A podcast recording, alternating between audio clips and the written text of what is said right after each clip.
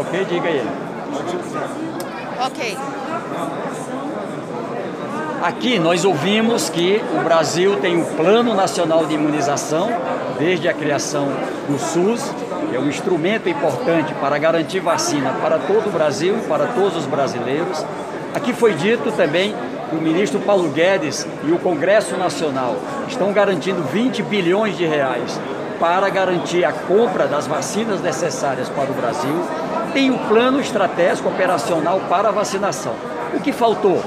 Faltou vacina, um cronograma para poder a gente saber quanto temos de vacina comprada, quantos temos é, garantia para entrega agora a partir de janeiro, fevereiro, março, abril, maio, qual é o cronograma para a vacinação. Quando a gente trata de vacina, não se trata, vacina não é uma luta política, como eu disse aqui. Vacina é uma luta para salvar vidas. Vacina é a forma segura que temos para a gente dar conta de tantos óbitos, de tantas mortes no Brasil. É a vacina, é a imunização que vai garantir que a gente saia dessa situação em que, por conta do isolamento, tantas pessoas em depressão. É a vacina que vai ajudar para que a gente possa salvar empresas e empresários, trabalhadores que estão aí perdendo emprego, perdendo é, a, a, os seus negócios por conta da pandemia. É a vacina, inclusive, que vai permitir que o Brasil volte imunizado a ter condições de relações amplas, tanto comerciais, culturais, não é? o turismo, todas as áreas de serviços retomando.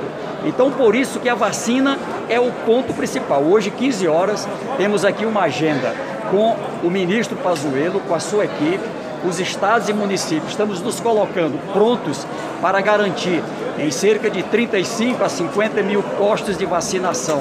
Garantir vacina em todo o Brasil, mas agora precisamos para poder é, fazer o plano de qualificação e tudo mais, garantir esse cronograma. É o cronograma que vai nos permitir agora a etapa final. Eu digo que vamos precisar, nesse instante, da união de todos. Eu acho que é hora de é, se deixar as eleições de 22, as disputas para 22, porque temos um inimigo em comum.